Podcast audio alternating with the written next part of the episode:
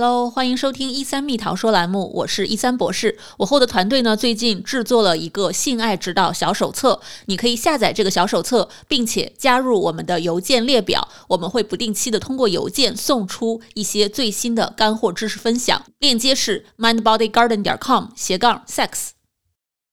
男人也会假高潮吗？当然会的。如果你是那百分之一到百分之四的有延迟射精问题的男性，那么你很有可能有过。假高潮的经验，那么到底什么是延迟射精 （delayed ejaculation） 呢？为此啊，我还专门去请教了斯坦福医学院泌尿科的医生 Tony 陈。我们来看看陈医生怎么说。在西方国家的男人，一般的是五到六分钟，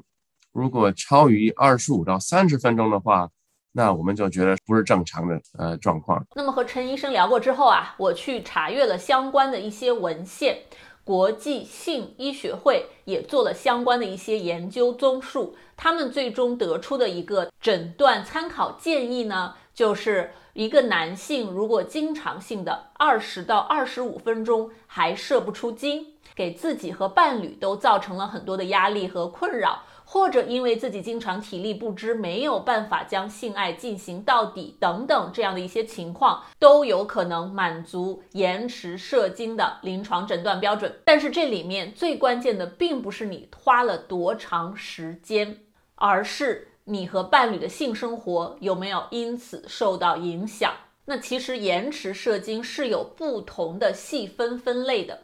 比如说，有的人是天生就延迟射精，从他性成熟的时候就一直有延迟射精的问题；还有一些人，这个问题是后天形成的，在某一个人生阶段突然开始有了这样的问题。比如说，经常我们在年纪越来越大的时候，就更容易把这个射精的时间拉得越来越长。那另外一种细分分类呢，就是到底是普遍性的。还是特定情况下的延迟射精，比如说有的人他和所有的性伴侣进行性爱的时候都有延迟射精的问题，那这就是一种普遍性的延迟射精的问题。那还有一部分的人，他只和特定的伴侣在啪啪的时候才会出现延迟射精的问题。因此啊，也有很多伴侣会觉得，诶，如果我的男伴迟迟射不出来，是不是我的吸引力不够？这也就导致了很多有延迟射精问题的男性，为了去取悦女伴，为了让女伴感受更好而假装高潮。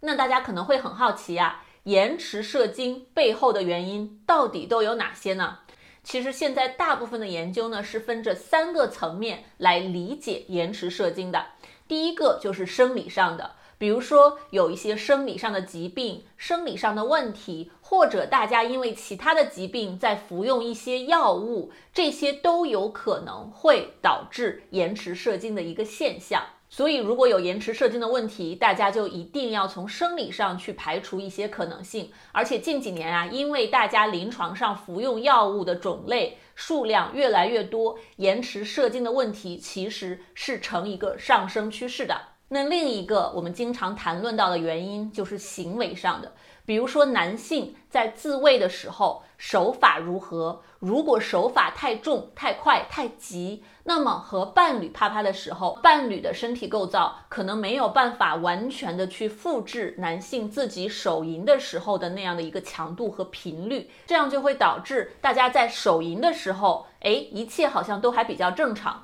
一旦和伴侣一起有性爱的这种互动，就会出现非常多的问题。另外呢，就是在行为上，如果有不好的作息习惯、饮酒、抽烟、睡眠不足等等，这些也都会影响到性功能。那么第三个就是心理因素。其实有很多男性如果有延迟射精的症状的话，他背后是有可能有非常多非常深层的心理因素的，比如说。男性有表现焦虑，希望在床上表现得很好，希望女伴觉得自己很棒。那么越想表现得好，一紧张就越有可能射不出来，还有可能确实某一个女伴对自己的性吸引力不足够，那么在攀升到高潮或者射精的过程中就会产生一定的困难。第三就是性爱中的这些性幻想，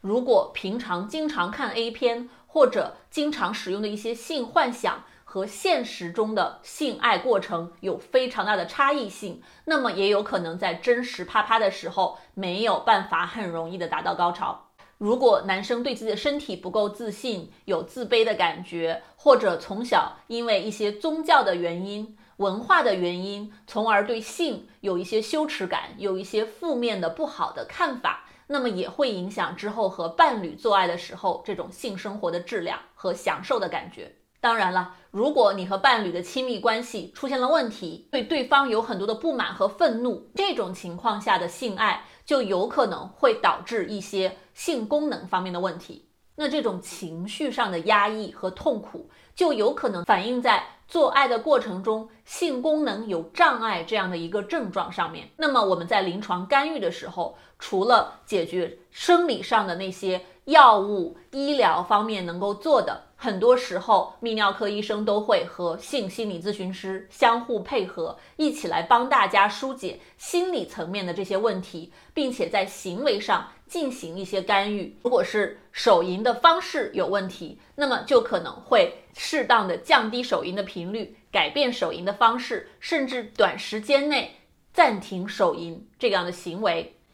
直到这个治疗有所改善。那其实呢，延迟射精这个问题，它的临床干预的成功率还是蛮高的，高达百分之七十五以上。所以大家如果有这方面的问题，自己又不知道该怎么办，都可以及时的就医，去寻求专业的帮助。那有时候呢，这样的问题不光是男性自己需要寻求帮助，还可能需要和伴侣一起寻求这样的干预和指导。好，那我们今天的小科普就到这里了。如果大家对延迟射精还有任何的问题，都欢迎在我们的节目下方留言，或者给我来信询问。也不要忘了给我们的节目点赞哦，你的点赞可以帮助更多的人找到我们的节目。我是一三博士，我们下期再见啦，拜拜。